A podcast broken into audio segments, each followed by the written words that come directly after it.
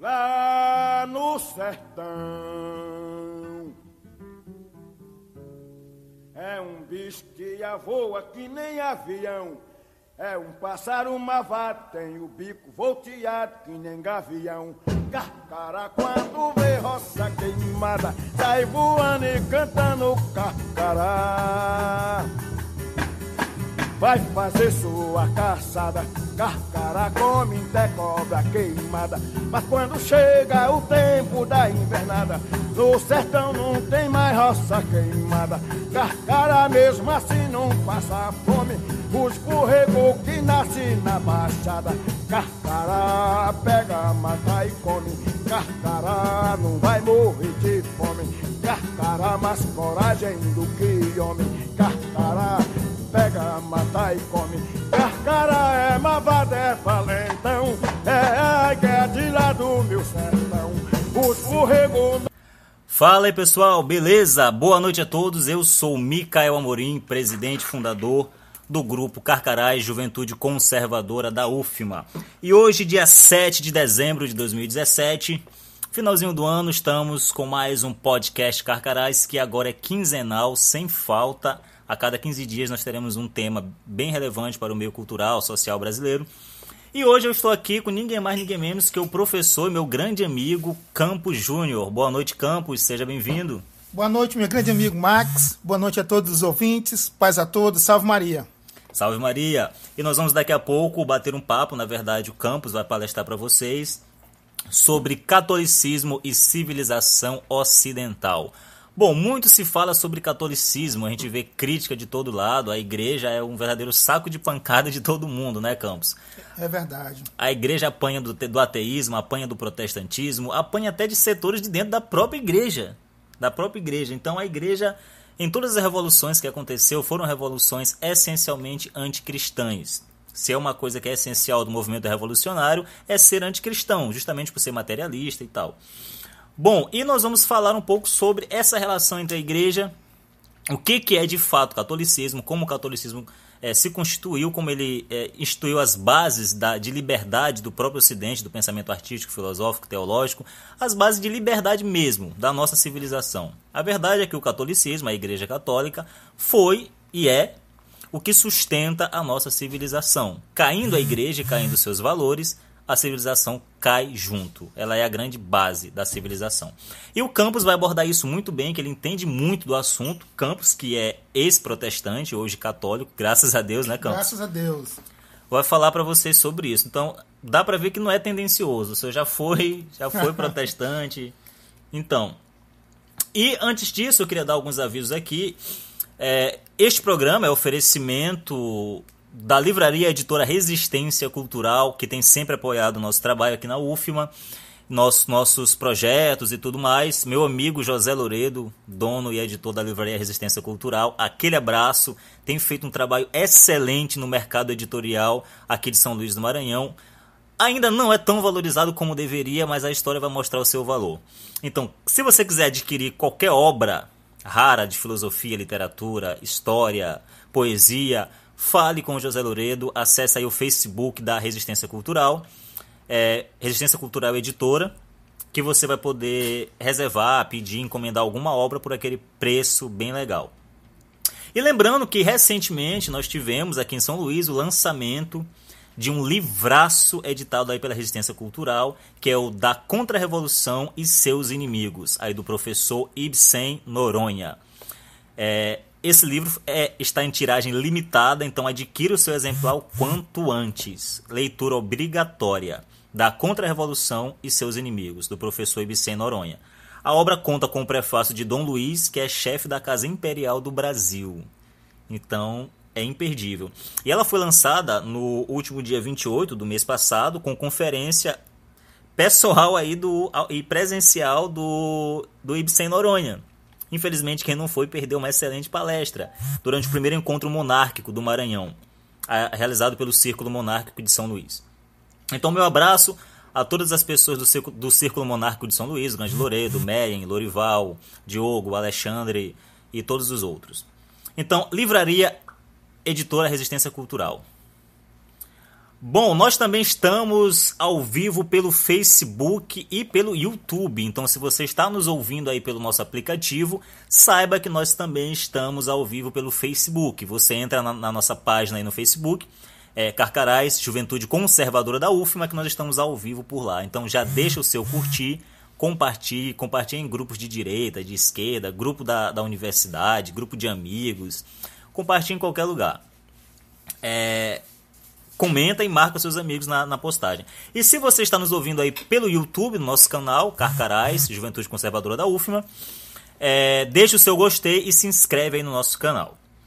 Bom, nós também temos um Instagram, agora nós temos Instagram, temos pouco, poucos seguidores ainda, começamos recentemente. Então segue a gente lá no Instagram também, que a gente posta toda a atividade do grupo. Seja atividade cultural, seja lazer, a gente está postando tudo lá. Então se você quer conhecer o dia a dia é, do grupo mesmo, nossos encontros, eventos, nossos bate-papos, entre no nosso Instagram, arroba carcarásufma. Arroba. E caso você queira mais informações ou até participar do grupo ou bater um papo com a gente, nosso WhatsApp é 982 968310. 982 968310. E ao vivo aqui nos nossos estúdios, eu estou com Campos Júnior, que vai falar com a gente daqui a pouquinho sobre Igreja Católica e civilização. Estou também com ele, Sávio, meu grande amigo. Estamos com Lucas Vinícius e, claro, nosso anjo do grupo, Aline Xavier. Tem, tem de ter uma presença feminina no grupo, né, Carlos? e a Aline Xavier está trabalhando como sonoplatista, né? Cuidando aí da área do som. Bom, é, Vamos iniciar também oferecendo aí o trabalho do nosso amigo Van Gleis. Van Gleis é nosso atual diretor de marketing aí e também de cuida da área gráfica. Fez o nosso banner aí do segundo encontro da Juventude Conservadora aí com o Arcanjo Miguel. Ficou lindíssimo. Se você quiser conhecer o trabalho do Van Gleis, você, ele faz banner, faz capa de livro, folder, tudo que você imaginar nesse sentido gráfico. Vai estar tá aqui na descrição no nosso Facebook o link do trabalho do Vanglês para você conhecer e entrar em contato.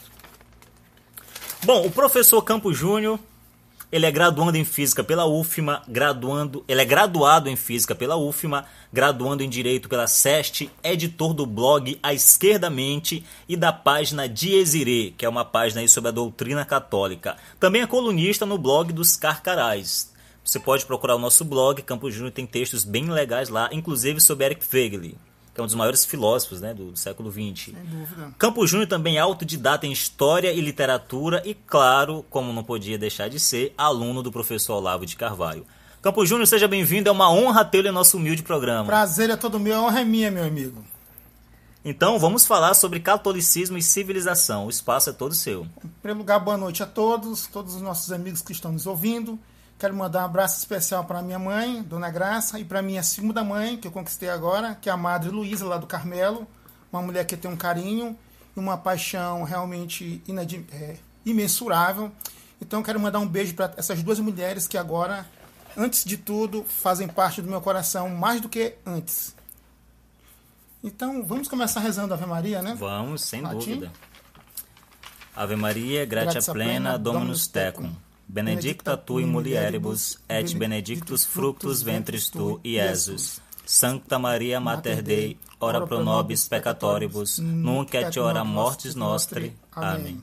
Gloria Patri et Filii et Spiritus Sancto, sicut et principio, et nunc et semper, et in saecula saeculorum. Amém. Pedimos a intervenção e a intercessão do São Padre Pio de Petreutina para que nenhuma injustiça, nenhuma inverdade seja cometida e dita durante este programa. Campos? Bom, muito obrigado pela oportunidade. É sempre um prazer estar aqui com você. Prazer você nosso. É um, verdadeiro guerreiro aí nessa luta de, de fazer andar esse movimento conservador aqui no Maranhão, derrubando barreiras e colocando trincheiras onde ninguém jamais pensou em colocá-las.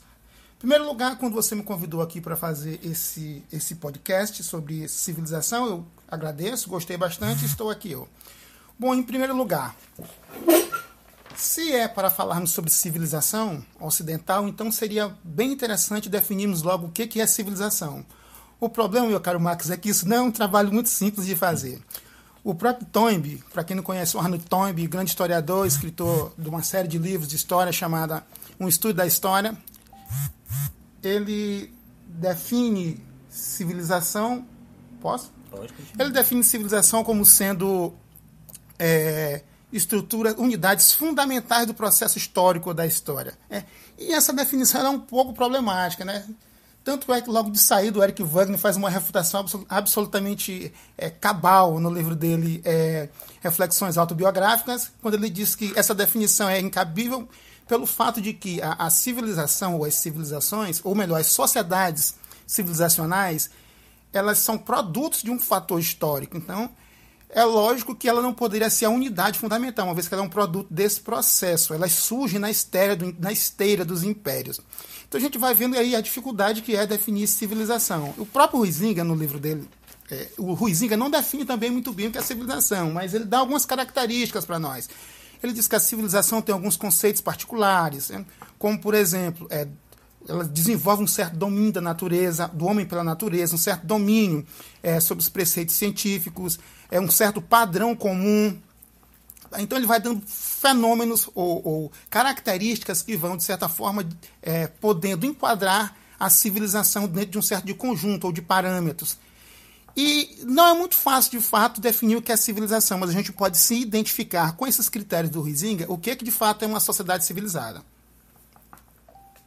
Continua? Continua. Então, Não, veja espaço, bem. o espaço é seu, Ótimo. você pode ficar Então, se nós estamos falando de civilização ocidental, era mistério continuar, obviamente, com esse processo, é, definindo ou deixando claro quais são os caracteres mais evidentes de uma civilização, até porque estamos falando de civilização.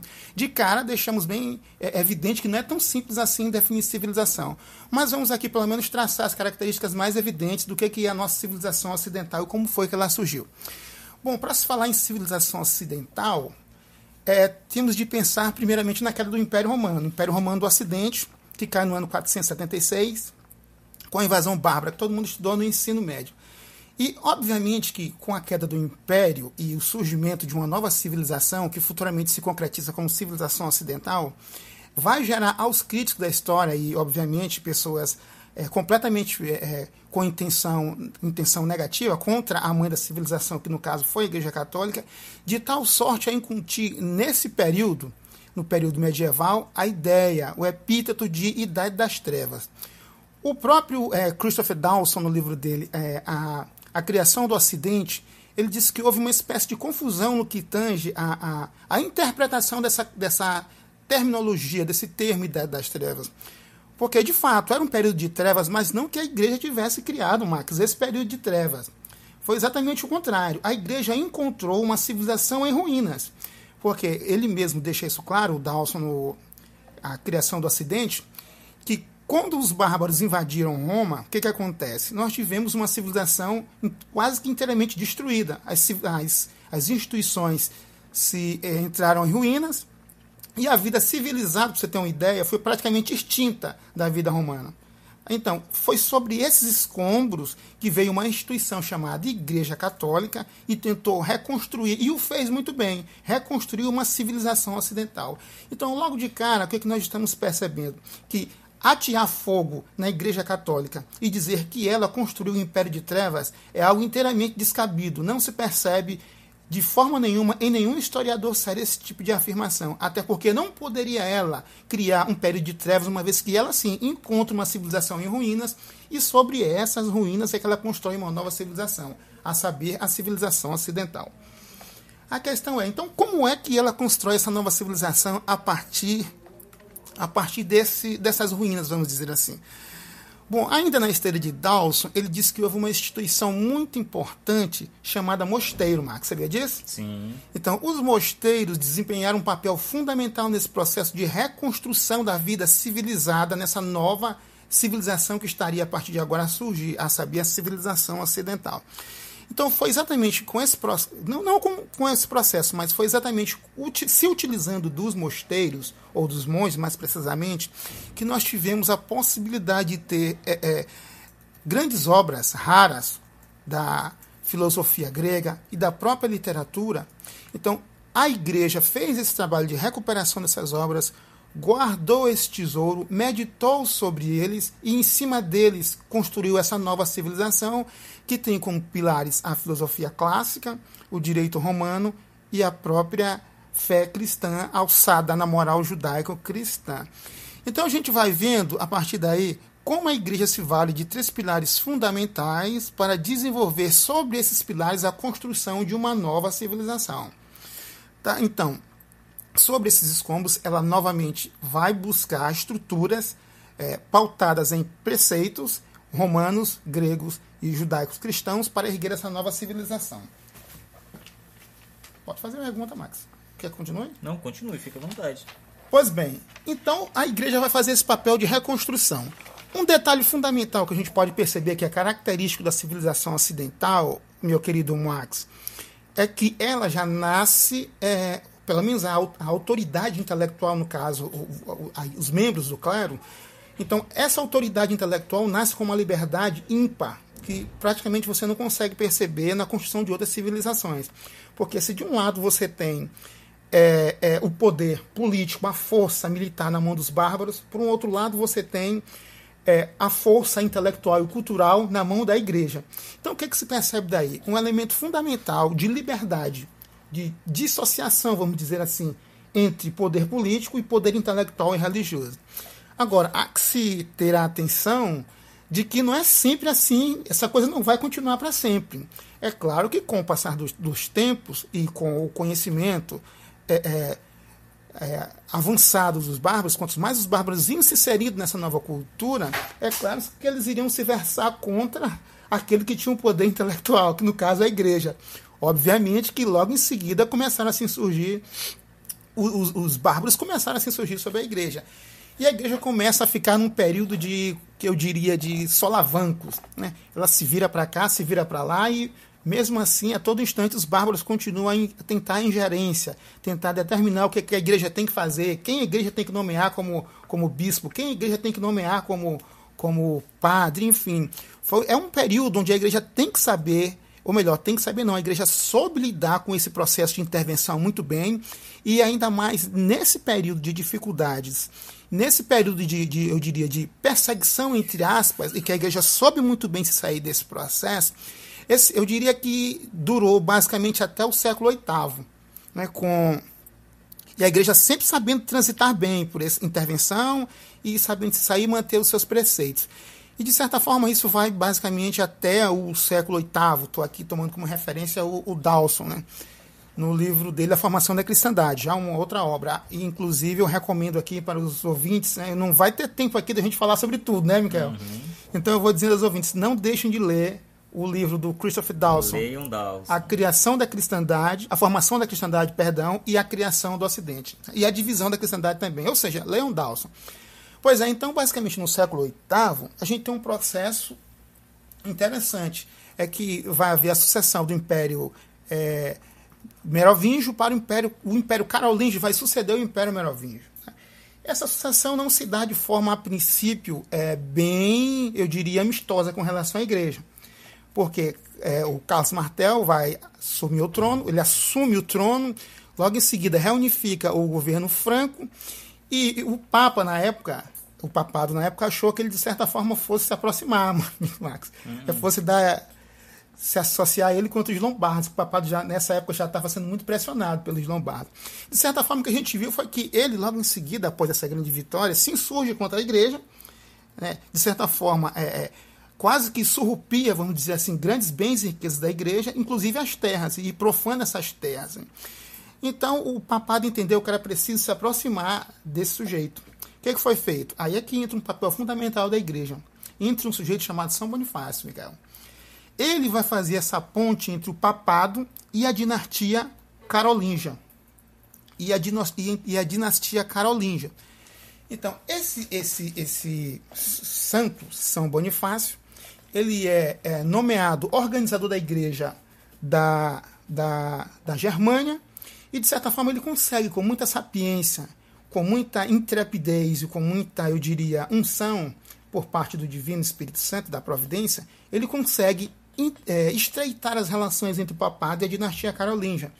De tal sorte que, de tal sorte que ele consegue inclusive expandir essa, essa influência para os sucessores, no caso foi Pipino. De tal maneira ainda que ele vai é, consagrar é, Pipino rei em 751. Salvo engano aí os amigos, que eu estou sem, aqui sem o livro na mão. Então veja, esse, esse, esse, esse estreitamento, essa ligação entre a dinastia é, carolíngia e a igreja fez surgir uma instituição, Max, que vai perdurar daqui para frente, como eu diria, um elemento crucial, como uma tradição, que é a coroação dos reis.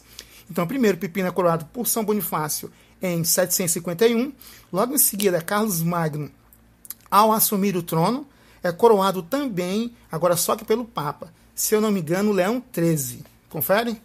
Leão XIII em 800, no Natal de 800. Então, o que, que a gente está vendo aí? Está começando a surgir uma estrutura tá, de poder que guarda uma certa relação, bem eu diria, é, é, é, é próxima da, da, dos elementos cristãos, dos elementos religiosos. Então, uma monarquia está sendo constituída, está se criando uma tradição monárquica pautada diretamente em uma ligação direta com a autoridade da igreja. É, lembrando que o, o, São Bonifácio ele atuou de um modo capital, né? Creio que, quem não, que para quem não sabe, pesquisa a história de São Bonifácio, pelo combate na mais importante nação católica, que era a França, né?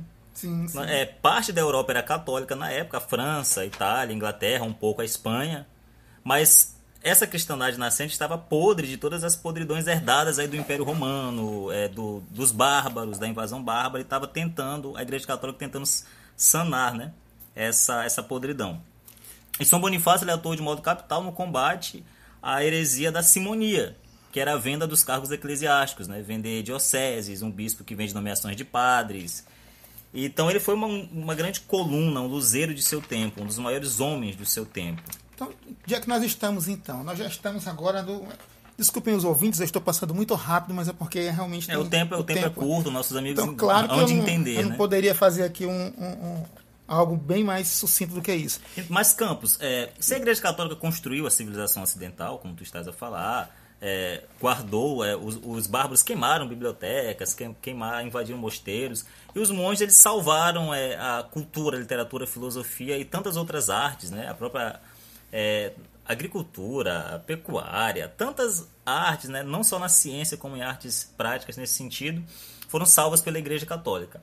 Aí surge, surge a pergunta: quem fundou então a Igreja Católica? A Igreja Católica foi fundada pelo Salvador Nosso Senhor Jesus Cristo fundada sobre Pedro, né, quando ele diz: Tu és Pedro, e sobre essa pedra edificaria a minha igreja, e as portas do inferno não prevalecerão. E eis que estarei convosco até o final dos tempos, pelos séculos dos séculos. E esse até o final não quer dizer que eu vou dar uma saidinha ali. Não pode. Voltar no século XVI. Não pode, porque Cristo não cochila. Dizer que Cristo cochilou na guarda da igreja é uma heresia.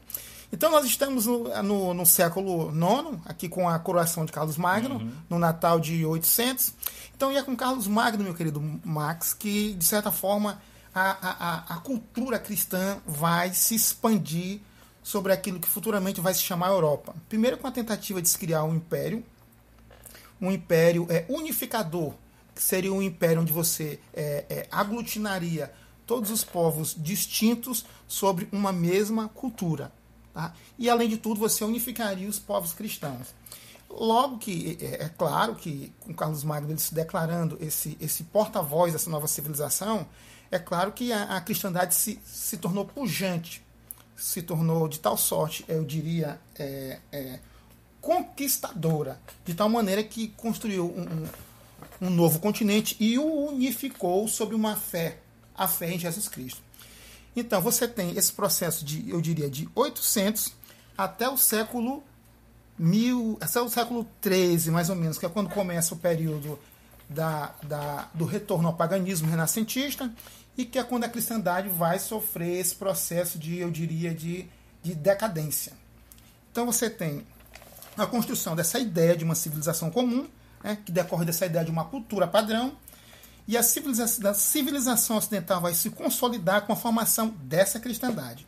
Então, o surgimento da Europa, ou seja, a civilização ocidental, é o que?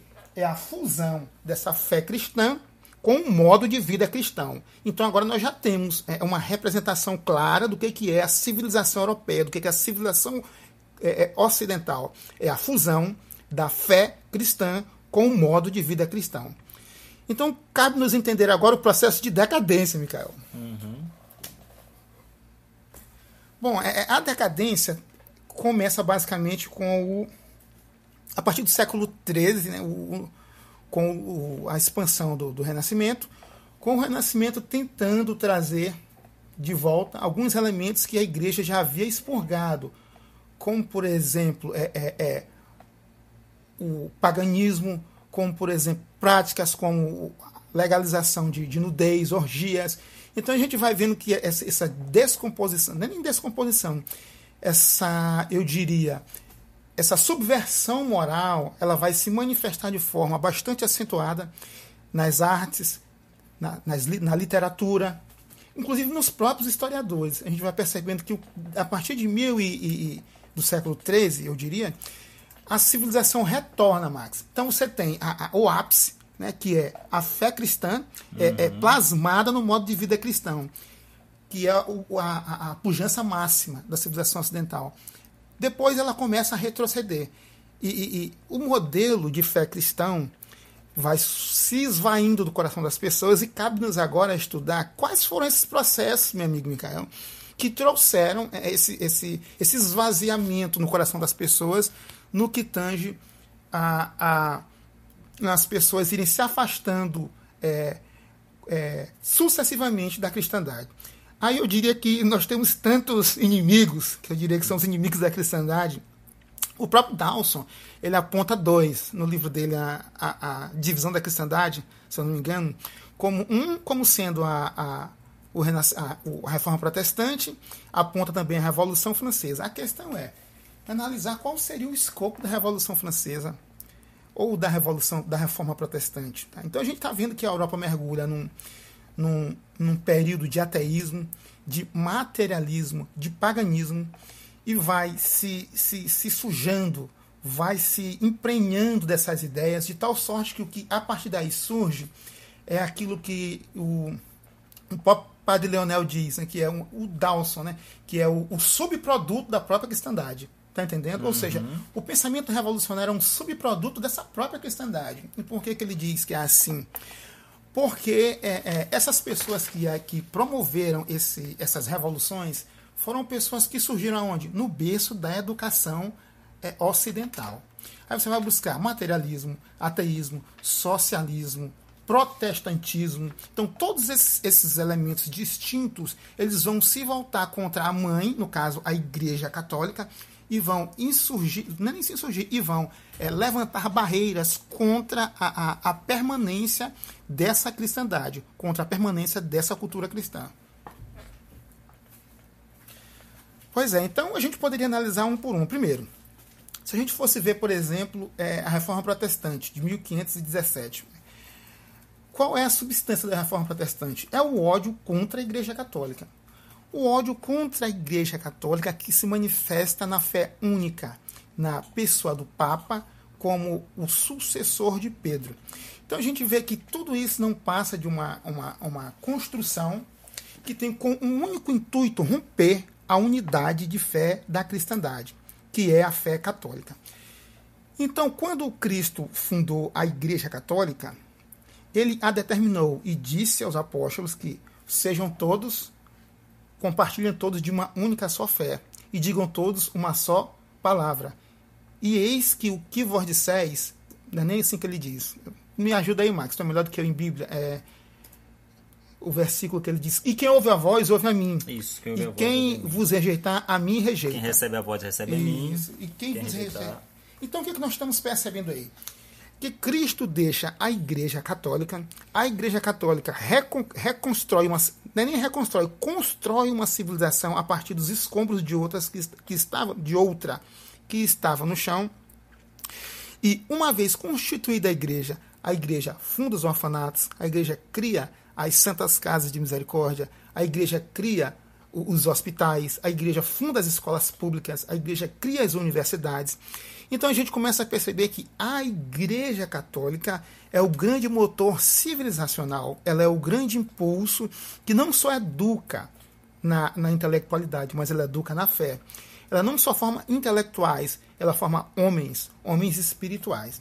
Então, toda revolta que se vale contra a Igreja Católica, contra a civilização ocidental, na verdade, ela reflete um ódio, ela reflete um pavor contra a grande mãe, que é a Igreja Católica.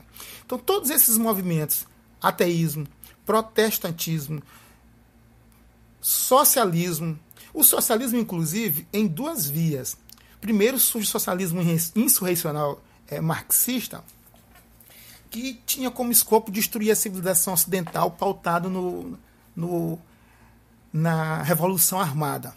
Mas já no final da vida, Marx percebeu que isso não ia dar certo. Quando ele lança o livro dele, A Origem da Família, ele já percebeu que o negócio não era Com por aí. Angels, né? Já percebeu que o negócio não era por aí. Já deixa o sinal, não, peraí, o negócio é acabar com a família.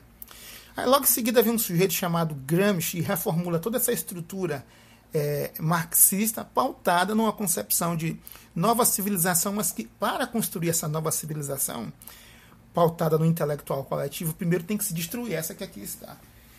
E como é que se faz? Se faz quebrando as bases. E quais são as bases? Simples. O direito romano, que é pautado na propriedade privada, a filosofia clássica grega e a moral judaico-cristã. Então não é de se, de, se, de se assustar que a todo momento nós vejamos artistas, nós vejamos leis, né? nós é, vivenciamos esse processo todos os dias. A todo momento a gente vê lei que milita diariamente contra o papel da família. Há de se perguntar o seguinte: qual seria então a, a, o ódio tão voraz? Por que será, meu querido Max, que, que, que que a família provoca um ódio tão grande nos revolucionários? Por que será? Na verdade, nem é a família. O problema é que a família, ela reflete, ela é o primeiro sinal da, da, da, da fé católica. A família, ela é o primeiro sinal, ela é, entre aspas, a primeira igreja. A primeira igreja nasce na família. Então, é na família que você repassa a noção de moral, a noção de, de cristandade, a noção de respeito pelas coisas, respeito aos mais velhos. Então, obviamente que para destruir esse modelo civilizacional ar, arcaico, esse modelo civilizacional construído sob esse preceito cristão, então destrua-se primeiro a família. Então, como que se faz isso? Primeiro, é, espalhando a ideia de que família não é um bem fundamental, de que família é simplesmente um, um, um arranjo momentâneo e que cada um pode formar a família da forma que quiser. Agora eu pergunto: qual foi a grande civilização construída fora de padrões que privilegiassem a família em primeiro lugar, meu querido Max? Não há, né? Foi assim em Roma, foi assim em Atenas, foi assim no Ocidente. Então foi exatamente por isso que o Ocidente conseguiu é, avançar mais em relação às outras civilizações. Porque nós tivemos, em primeiro lugar, a cristandade, que construiu um pensamento pautado nos pilares é, clássicos, guardou para nós o legado pagão que era bom. Preste atenção nisso, Max, isso é importante. Uhum. Porque se nós fôssemos protestantes, né, nós pegaríamos tudo que ficou para trás e jogaríamos fora. Né? Jogaríamos a literatura pagã fora, a filosofia pagã fora, direito. o direito privado fora. Não, a, a Igreja Católica não fez isso. Então ela se valeu de tudo que é valioso e guardou para nós esse tesouro e nos educou, passando esse tesouro até nós, guardando aquilo que nós chamamos de tradição. Então a tradição é isso. A tradição ela permite que você passe um conjunto de valores, um conjunto de bens, um conjunto de, de, de valores, não, não, não quaisquer valores, mas valores que contribuem para a permanência e para a elevação da sociedade. É por isso que os conservadores eles são muito zelosos com esse processo, com essa coisa chamada tradição. Porque é através da tradição que você passa esse tesouro. É através da tradição que você consagra as coisas que foram que sobreviveram ao teste do tempo. O casamento não é um capricho, o casamento é algo que sobreviveu ao teste do tempo, chegou até nós. E foi através dele que nós conseguimos construir famílias estruturadas e a partir daí pessoas estruturadas para ocupar espaços na sociedade de respeito, espaços de responsabilidade. Fora desse, dessa característica, fora desse padrão, eu pergunto a você, Max, que tipo de civilização pode ser construída? É a degeneração da própria civilização. Não, não há civilização. Simplesmente não há. Então vejamos, o, o, o professor o padre Júlio Maria, ele, ao falar da, do catolicismo no Brasil, ele de saída diz logo o seguinte: o catolicismo, a, perdão, a nacionalidade brasileira ela é católica.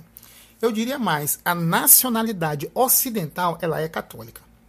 Todos esses movimentos que se insurgiram contra a Igreja Católica, no fundo, no fundo, contribuíram para a destruição e para a uhum. decadência da civilização ocidental.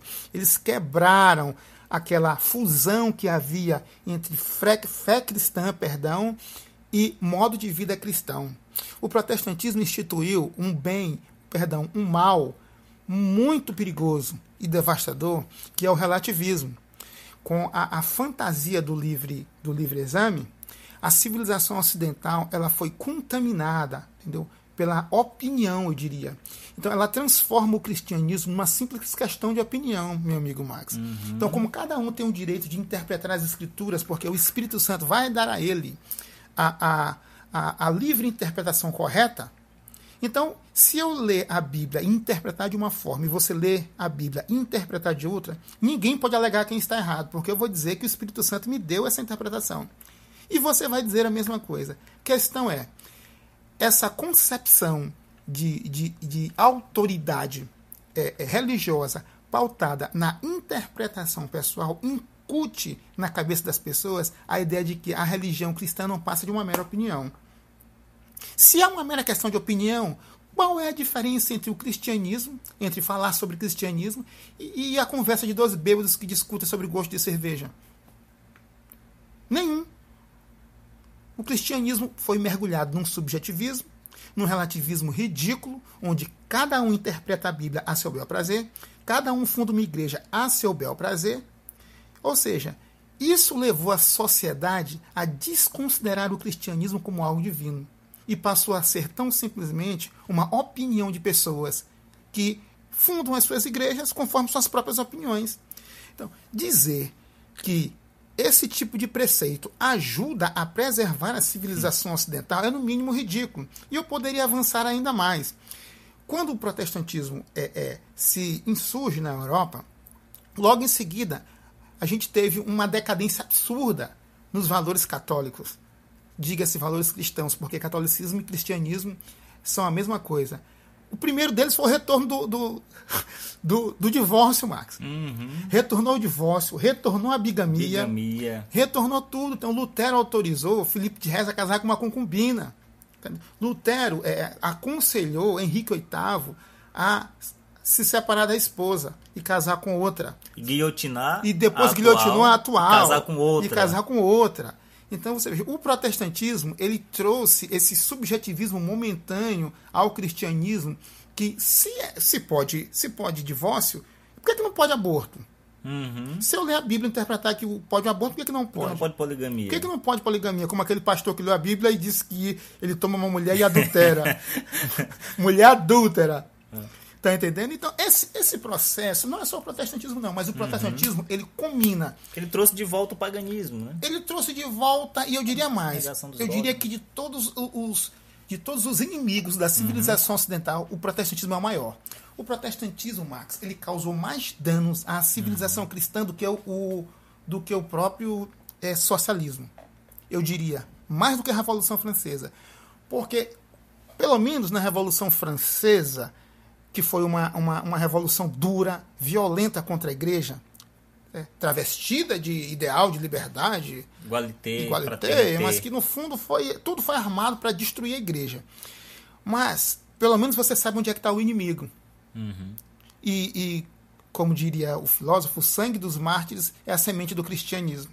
Então, na verdade, o, o, a Revolução Francesa ela fortificou ainda mais o cristianismo. E ela só não foi relegada ao esquecimento histórico, eu diria, ao fracasso total histórico, porque houve um, um demônio mais perigoso chamado Napoleão que conseguiu é, é, dar, dar continuidade à, civiliza à, à, à, revolução de uma outra forma, essa sim, essa mais perigosa, mais perigosa, mais destrutiva, que quase acabou com a igreja na França. Ele dizia: Eu sou a revolução. Eu sou a revolução. Eu sou a revolução francesa. Dizia: para que matar os papas? Para que matar os padres? Façamos nós nossos padres. façamos nós os nossos bispos. Vamos tornar cada padeiro, açougueiro, um padre. A igreja será não? nossa, por que não? E o, o protestantismo, ele tem esse viés. Tá acabando o tempo aqui. O protestantismo, ele tem esse viés. Ou seja, ele parece bom. As pessoas não percebem. Mas ele não é bom. Porque toda vez que se abre uma igreja protestante, entendeu?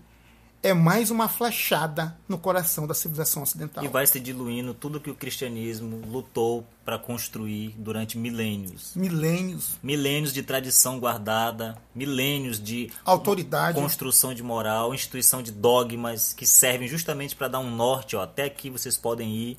Dogma direciona, nos torna civilizados de fato, né? Passando isso aqui, vocês são animais, né? Vocês não são mais civilizados. E o cristianismo, o protestantismo já começou com a negação dos dogmas, né? Começa com a negação do Estado. Vive Quase da- todos os sacramentos foram negados, né? Vive. Não, o protestantismo é uma negação do cristianismo. O, o- o Pedro Strabelli, no livro dele, é, é, A Santa Bíblia entre as Mil Seitas Protestantes, ele diz o seguinte: Sabeis, sabeis, sabeis, caros protestantes, que o protestantismo não é cristianismo. Antes, é a sua antítese. É a negação dele mesmo por si só. Porque quando você nega o papel de Maria na salvação do indivíduo, é você negar o próprio cristianismo. Maria, Max, e aqui já encerrando, Maria, Deus entregou tudo que ele tinha para ela, tudo que havia de mais importante, que é Jesus Cristo. Ele deu o filho unigênito para ela, e só para ela, para que ela fosse mãe. Eu te pergunto, se ele deu o próprio filho, tudo que há de mais precioso a Maria, por que, que eu não posso me dar a ela também? Por acaso eu sou melhor do que Deus? É orgulho puro, né? O, o, o, o, profe- o- o professor é, São Luís Maria Grignon de Montfort, ele diz o seguinte no livro dele, que eu achei espetacular, aqui eu encerro, que Deus criou todas as águas e chamou de oceano. E ao criar todas as graças, chamou-as Maria. Que lindo, né? Muito obrigado, eu fico por aqui. Então, muito obrigado pelo seu tempo, Campos, pela belíssima aula sobre civilização, catolicismo, belíssima aula de fé pra gente. É, já está mais do que convidado para voltar mais vezes. Voltar, vamos diminuir mais o tema porque ficou muito esticado. Sim, vamos. é, você pode contar o seu testemunho de conversão. Eu tenho certeza que vai ser algo sensacional de se ouvir. Bom, então eu conversei com ele, Campos.